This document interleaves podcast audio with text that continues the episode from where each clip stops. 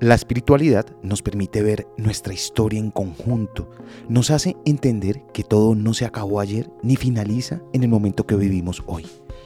Siempre hay un mañana, la vida trasciende, tener conciencia de ese siéndose que somos los humanos por ser temporales nos permite ser capaces de proyectarnos hacia el futuro. Se puede ser resiliente cuando se entiende que la vida va más allá de los huecos oscuros en los que por momentos sentimos que estamos.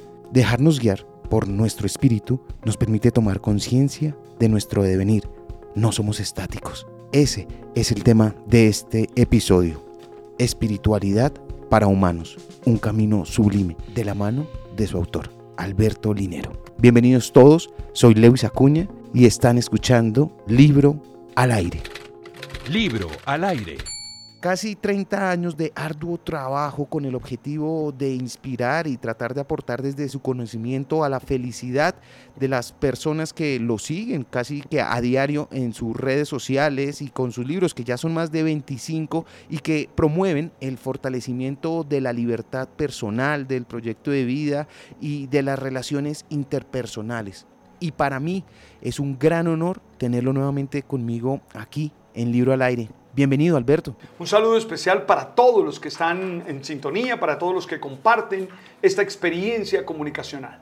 Alberto, espiritualidad para humanos, un camino sublime. ¿Hay que ser algún tipo de experto para comprenderlo, para interiorizarlo? No, no, no. No porque yo creo que la propuesta que hago en el texto es una invitación a todo ser humano. Y la hago con la intención de provocar preguntas, de provocar respuestas que le permitan a cada persona desarrollar sus habilidades espirituales. Para todo aquel que tenga corazón, para todo aquel que tenga cerebro, este texto lo pueden leer el que es experto en espiritualidad, el que sabe mucho de espiritualidad, lo puede leer porque creo que tiene una consistencia que lo permite, pero también lo puede leer el que nunca le ha entrado al tema y quisiera entrarle para tener una experiencia, un camino a seguir. Alberto, si habláramos de habilidades espirituales que vamos refinando con el paso del tiempo y con esta búsqueda, ¿cuál sería la primera o cuál destacaría usted para empezar? Yo creo que la primera habilidad espiritual es agradecer. Entonces yo lo primero que hago al despertar y darme cuenta que estoy vivo, que no morí en la noche, que al lado está mi pareja, que me muestra amor, que estoy en mi casa, que tiene una relativa comodidad, es agradecer. Mi primera experiencia espiritual, mi primer contacto con Dios es agradecer. Que agradezco las cosas más cotidianas y más simples, pero también las cosas más profundas, que es que tengo una vida con sentido, con propósito. Yo lo primero que hago es eso. Lo segundo que hago es interceder por la gente que amo. Eh, es pensar en la gente que amo y, pensar en la situación en la que están y tratar de generar para ellos unos valores que desde dentro los animen a seguir adelante.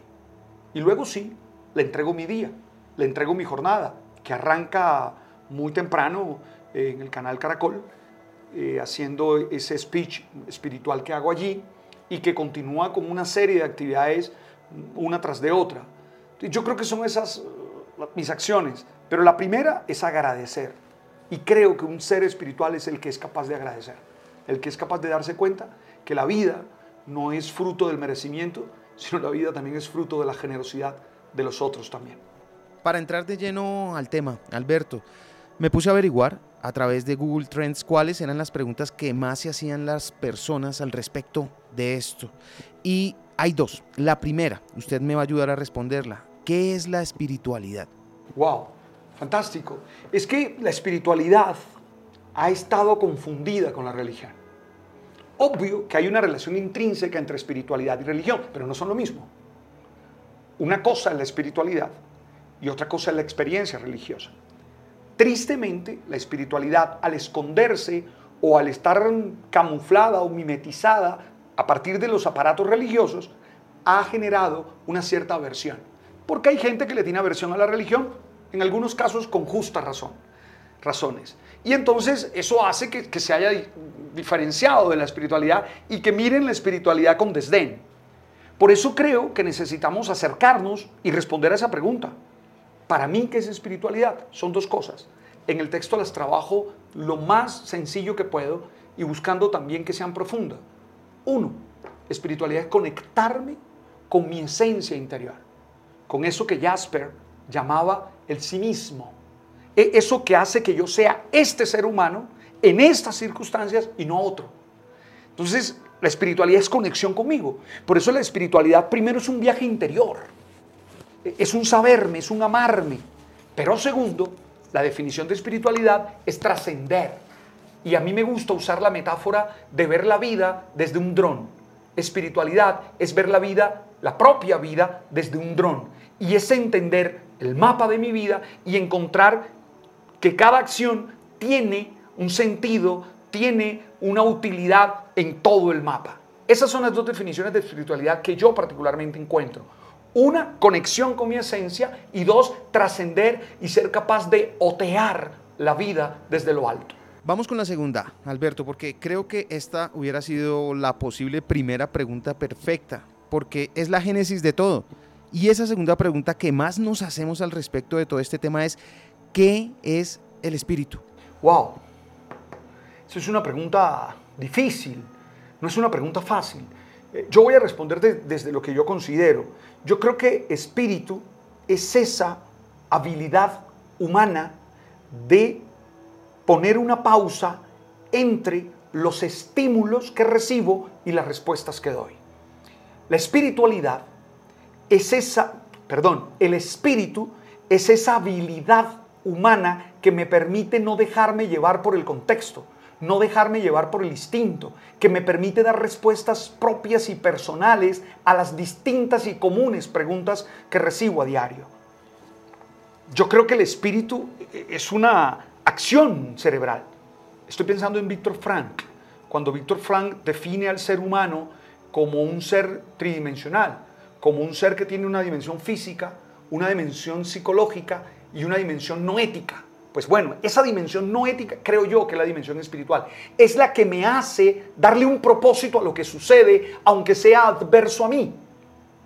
Es decir, es lo que le hace a él tener sentido, aunque esté en un campo de concentración. Ese es el espíritu.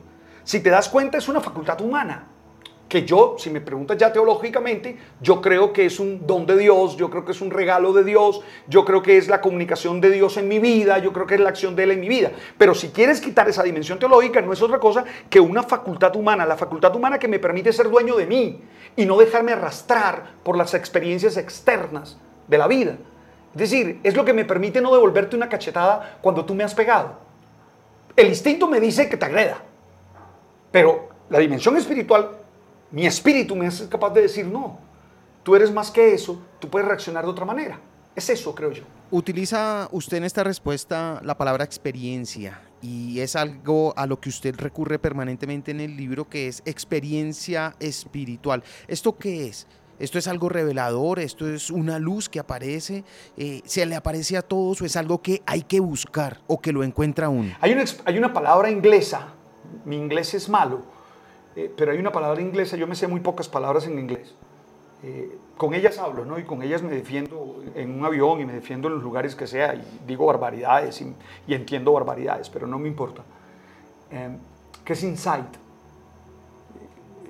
esa palabra, que, que es como una iluminación, que es como una toma de conciencia, yo creo que eso es una experiencia espiritual. Es ese momento en el que tú, tac, tú percibes el sentido Tú percibes lo genuino, tú percibes lo, original de lo que está aconteciendo. Eso es una experiencia espiritual. Es ese golpe de, en la conciencia tuya, ¡pran!, que permite que tú sepas qué es lo que está pasando. Lástima que no sea tan continuo como uno quisiera. Lástima que no se pueda inducir.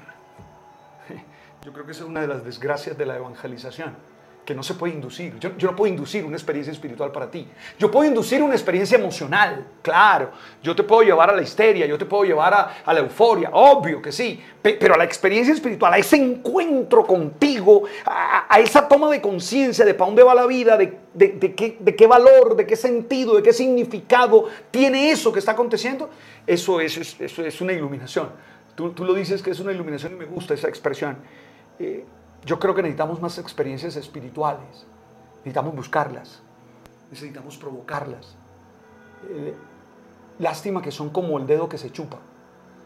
Eh, tú sabes que si, yo cuento mucho esa anécdota, si tú te estás chupando un, un dedo, tú no le podrás explicar a alguien, a otro, a qué sabe el dedo. Sí. Sí. Tú lo máximo que podrás decirle es, venga, chúpelo y, y tiene. Bueno, pues eso es una experiencia espiritual. Claro, Alberto, pero sin esa experiencia espiritual no es eh, válido hablar de espiritualidad. ¿La necesito? ¿Es necesaria? Claro, eh, la respuesta fácil sería decirte no. Y ya con eso respondería. Sí, pero, o sea, sin esa experiencia no tengo un despertar espiritual. Yo creo. Yo creo podrías, hasta ese momento estás teniendo una vida muy parecida a las que tienen los animales y muy parecida a la que tienen las plantas. Porque eh, ser humano es, tom es tomar conciencia de que soy quien soy, ¿verdad? Ser humano es tener esa conciencia y por lo menos expresarla. No voy a entrar en la discusión si los animales tienen conciencia de sí mismos sí, o no, no, pero por lo menos no la han expresado a través de un libro. Yo no les he leído un libro de eso. Entonces, para que nadie se vaya a sentir, eh, tú sabes, porque nos faltan las discusiones a veces por estas expresiones. Entonces, yo, yo lo que quiero decir es que la espiritualidad es humanidad consciente. Entonces, claro, si no hay una experiencia espiritual en el sentido amplio, no hay un sentido humano de la existencia. Hay un sentido automático.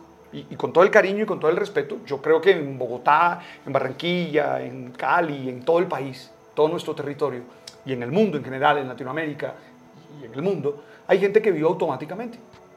Hay gente que vive y que suma cosas y que suma cosas y que junta, que junta un día tras otro, tras otro, tras otro, tras otro, tras otro.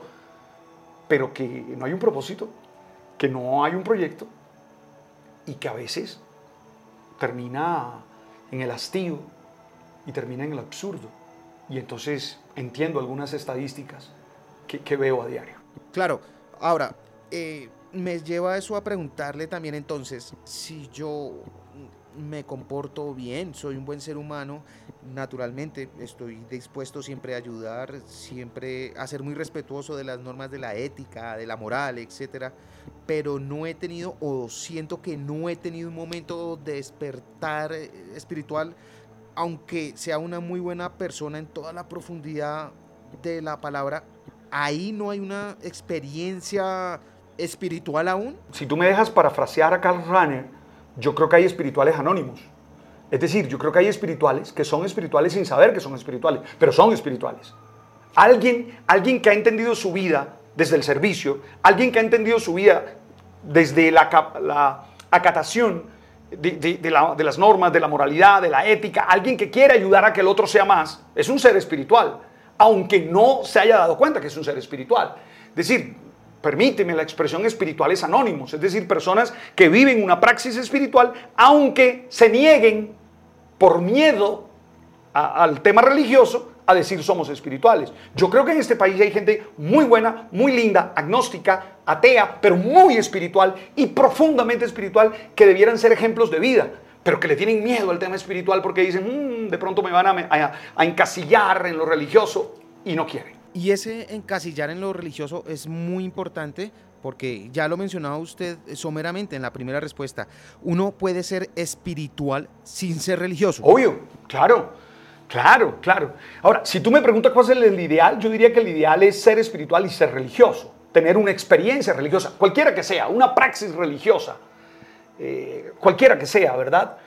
Mm, pero yo conozco seres humanos que, rezan rosarios, que celebran misa, que hasta tienen hábitos eclesiásticos que no son espirituales. Yo los conozco.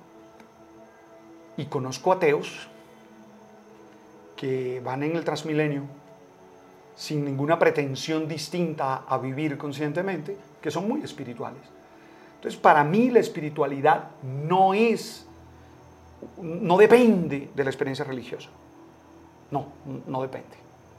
Y hay mucha gente espiritual que no es religiosa, afortunadamente. Alberto, usted está sentado en mi lugar y está haciendo una entrevista, pero la entrevistada es una mujer y se llama espiritualidad. ¿Cuál sería esa pregunta clave? Lo que usted quisiera preguntarle, de entrada. ¿Por qué no se deja seducir fácilmente? Si lo más humano es dejarse seducir. Entonces, señora espiritualidad, ¿por qué no se deja seducir tan espiritualmente? Tan fácilmente, perdón. Eh, quisiera que, que, usted se diera más fácil a nuestras provocaciones. Eso sería lo que yo le preguntaría.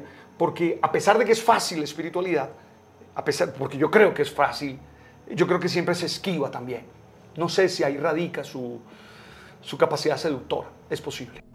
No sé, eh, eh, igual o más esquiva que esa respuesta que siempre se busca y que usted contempla con una pregunta muy clara en el libro sobre si Dios permite que nos pasen cosas malas. Sí, claro. Yo, creo que ahí tenemos que hacer un discurso teológico rápido y yo creo que tenemos que divulgar lo que la teología cree al respecto. En el año 90 yo hice un curso con uno de mis mejores profesores, un jesuita extraordinario que se llamaba Carlos Bravo, y tenía un seminario que se llamaba El problema del mal. Y desde allá yo tengo claro que el mal no se puede explicar sino desde la experiencia antropológica. Es decir, el mal es un problema nuestro, es un problema humano, no es un problema de Dios. Dios es eh, bonísimo, bonísimo dirían, ¿verdad? Que es el, hiperlativo ahí, ¿verdad? Entonces, Dios es bueno al extremo. En Dios no hay posibilidad de hacer mal. Pero como Dios es creador, tiene que hacer a una criatura distinta a Él, ¿verdad? Porque si no es un panteísmo, ¿verdad? Y cuando hace una criatura distinta a Él, hace una criatura que es limitada, ¿verdad? Y esa limitación es la que posibilita el mal. Entonces la explicación del mal no es Dios, o sea, Dios no es que permita el mal, Dios no es que ocasione el mal, simplemente Dios creó a un ser humano y creó un mundo con unas condiciones donde el mal hay que, hay que vencerlo todos los días. Sí, la experiencia espiritual es eso también, es ser capaz de vencer mis, mis ganas de hacer mal. Yo también tengo ganas de hacer mal. Cuando alguien me putea en Twitter, me dan ganas de sacar todas mis armas y todas las vulgaridades que aprendí en el barrio Ligo y decírselas todas. Cuando alguien se burla desde ese elitismo intelectual que hay ahora de unos cuantos que se creen dueños de la verdad y que ya por eso yo sospecho de que sean inteligentes o intelectuales, me dan ganas de, decirle todo lo que sé, pero ahí es donde tengo que vencer la experiencia del mal. No, no, creas que no, yo he tenido ganas de pegarle a alguien. Claro, a veces hay gente que se, se excede, pero ahí es donde tengo que vencer el mal. Entonces, la pregunta por el mal no es una pregunta por Dios, es una pregunta por mí. Y tengo que responderla en mi terreno y en mi campo. Eso tratando de hacer un resumen de lo que explico allí, ¿verdad? Para ver si dejamos de culpar a Dios de las cosas malas. Porque es que si Dios permite las cosas malas, si Dios permitió que Hitler hiciera lo que hizo, hay que juzgarlo en el peor de los tribunales humanos. Y que conste que esa no es una frase mía, Ranner ya lo había dicho.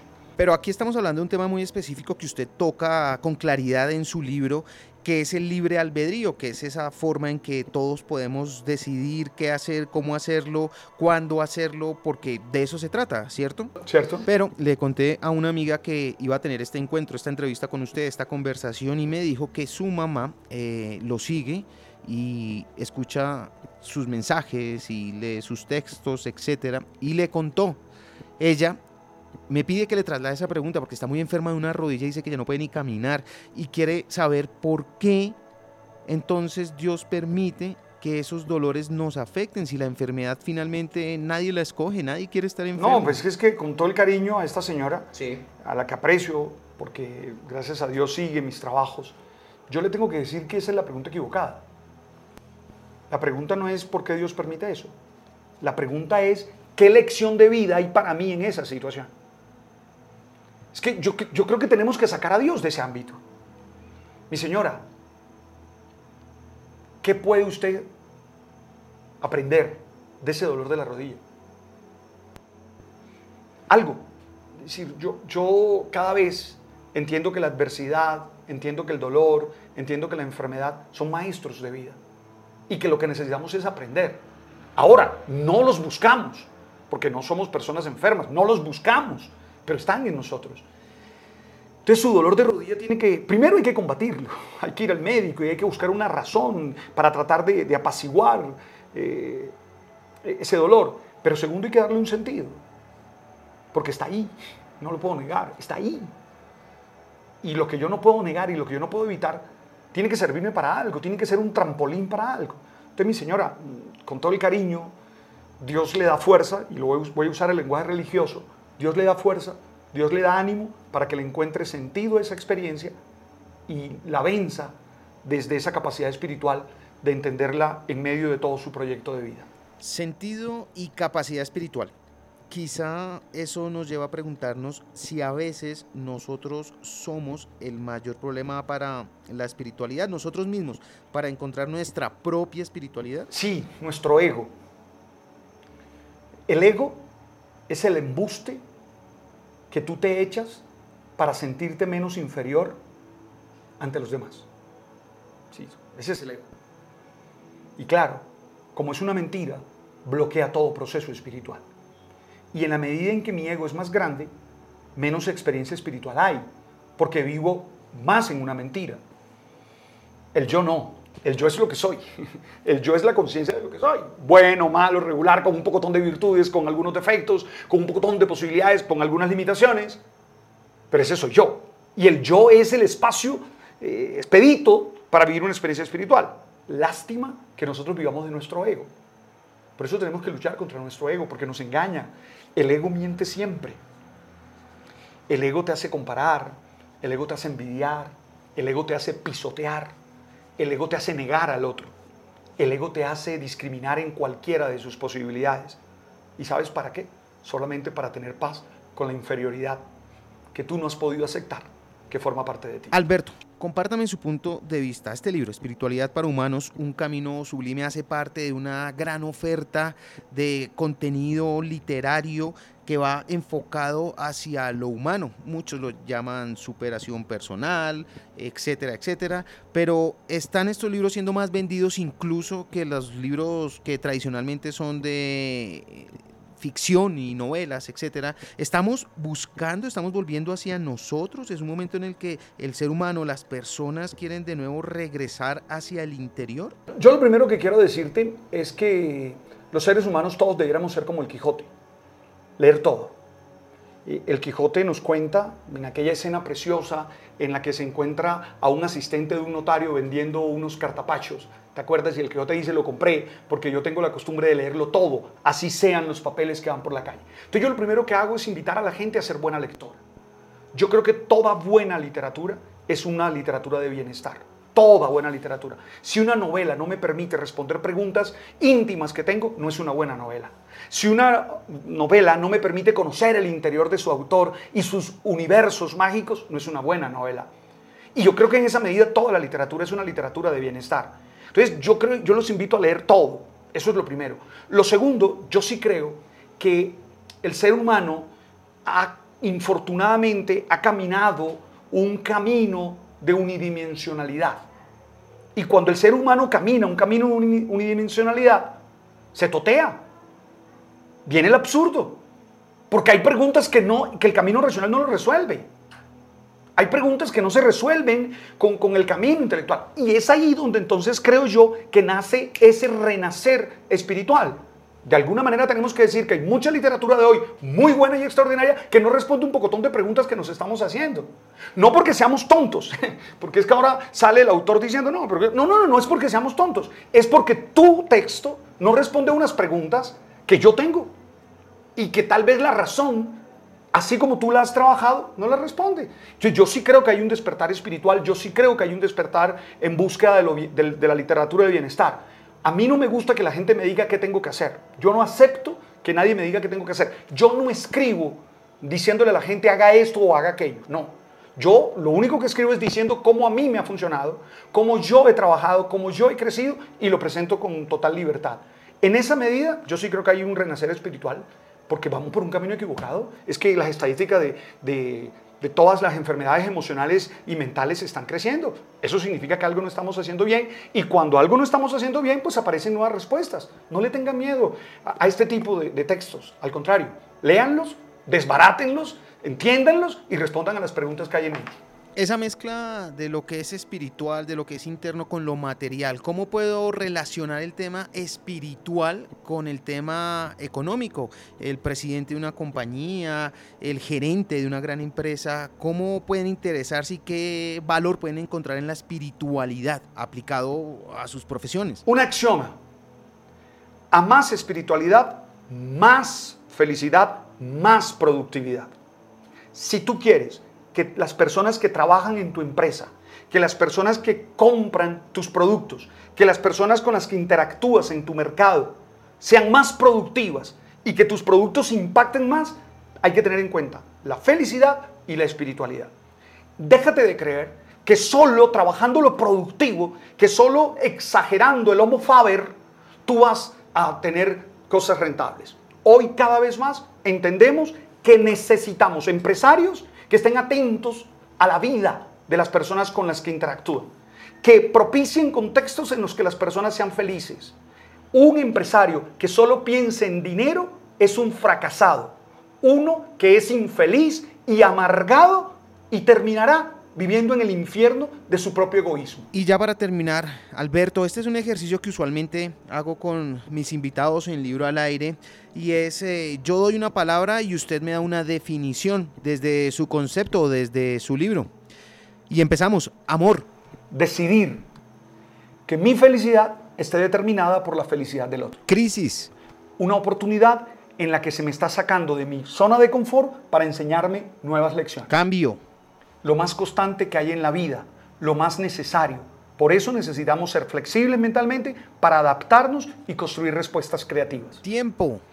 Lo inexorable. Está pasando. Tenemos que vivir en él y luchar por no dejarnos volver obsoletos, aunque las células mueran y otras nazcan.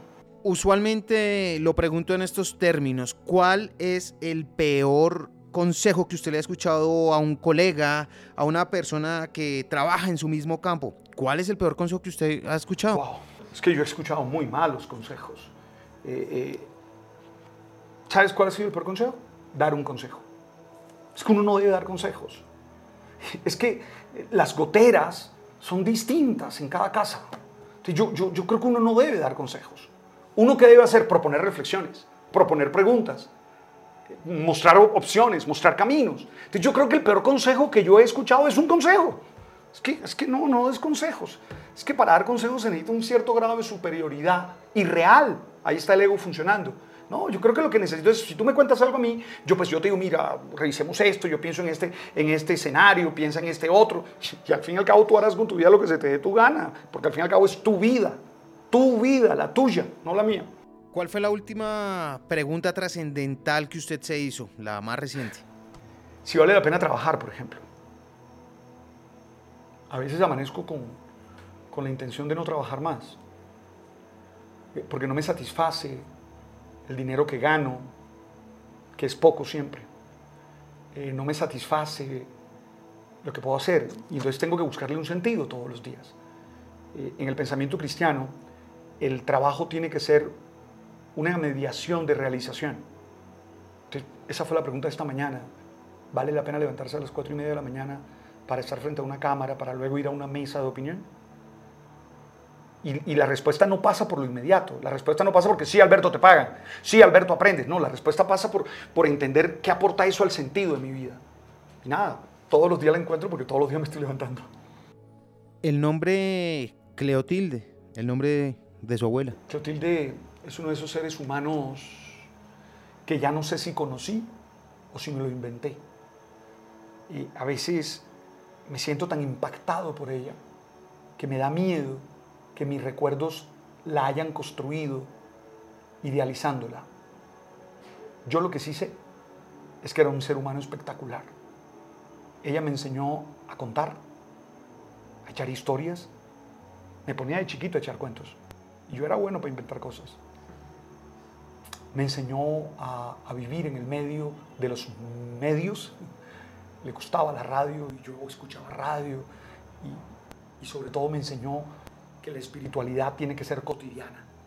Que si la espiritualidad no se hace mientras se barre la casa, mientras se va en el transmilenio, mientras se hace el amor, mientras se va a una u otra necesidad física, no vale la pena.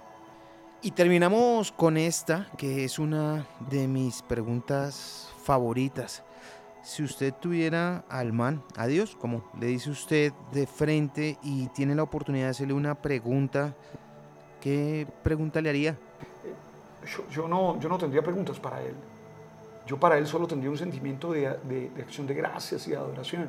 Es que me regaló la vida sin una razón. Es que no, no tenía razón para regalarme la vida y me la regaló. Entonces yo, yo, yo no tengo, yo le- tengo a varios a los que le, me encantaría hacerles preguntas, ¿Cómo? pero a él no, a él me gustaría contemplarlo, a él me gustaría saberlo y agradecerle tantas cosas. A mí me gustaría preguntarle a mucha gente que hace el mal porque lo hace, por ejemplo. A mí me gustaría preguntarle a muchos empresarios porque les falta generosidad. A mí me gustaría preguntarle a muchos líderes por qué no han hecho la inversión social que este país necesita. A mí me gustaría preguntarle a muchas personas por qué creen que destruir es una manera de construir. Y estoy hablando de cosas físicas, estoy hablando de, estructuras. A ellos me gustaría preguntarles, a él no, a él me gustaría amarlo. Tal vez me quedaría en silencio, en un profundo silencio, y lo contemplaría con agradecimiento. En 100 años alguien se encuentra con su foto. ¿Qué frase le gustaría que acompañara esa imagen? un epitafio, ese man fue feliz. Eh, mi, mi- mi- mi- epitafio es ese. Yo espero que, que me recuerden mis sobrinos como alguien feliz. Cuando hace un tiempo, eh, día a día, el programa de televisión me hizo un homenaje el día de mi cumpleaños y entrevistó a mis sobrinos. Eh, una de mis sobrinas, mis tres sobrinas hablan bastante bien, son dueñas del mundo las tres afortunadamente, más que los varones, qué vaina rara. Una de ellas, Laura, Marcela, dijo, mi tío es felicidad, mi tío es baile, mi tío es paseíto. Lo dijo así con su inocencia. Mi tío es paseíto, mi tío es baile, mi tío... Y yo dije, ojalá en 100 años me recordaran así, como un man feliz. No si, no si gané un premio, no gané un premio, eso vale tres tiritas. Y no te digo de qué por respeto. Eh, no si fui aplaudido, no fui aplaudido, eso vale tres tiritas. A veces cuando encuentro gente tan, tan, tan llena de ego y tan creyendo que lo que están haciendo es extraordinario, digo, "Pff, eso vale, tú sabes, eso me vale. Yo lo que quiero es felicidad, yo lo que quiero es que esta hilera de días que se suman tengan algún sentido y que la gente lo descubra. Felicidad. Vida satisfactoria. Felicidad es una vida satisfactoria. Felicidad es creer que lo que uno está haciendo vale la pena. Felicidad no es euforia. Felicidad no es ausencia de problemas. Felicidad no es risa constante. Felicidad es decir, esto que estoy haciendo, oh, vale la pena. Es que sí, vale la pena. Felicidad, Alberto. Felicidad es lo que siento yo por haber tenido nuevamente la oportunidad de tenerlo conmigo aquí en Libro al Aire. Gracias por estar aquí, pero sobre todo por su trabajo, por su libro Espiritualidad para Humanos, un camino sublime. De verdad es muy, muy significativo poderlo escuchar. No, a ti, gracias por el cariño, gracias por el aprecio, gracias por preparar la entrevista. Qué extraño, hay entrevistas preparadas eh, y eso me, me hace feliz. Muchas gracias. Libro al aire.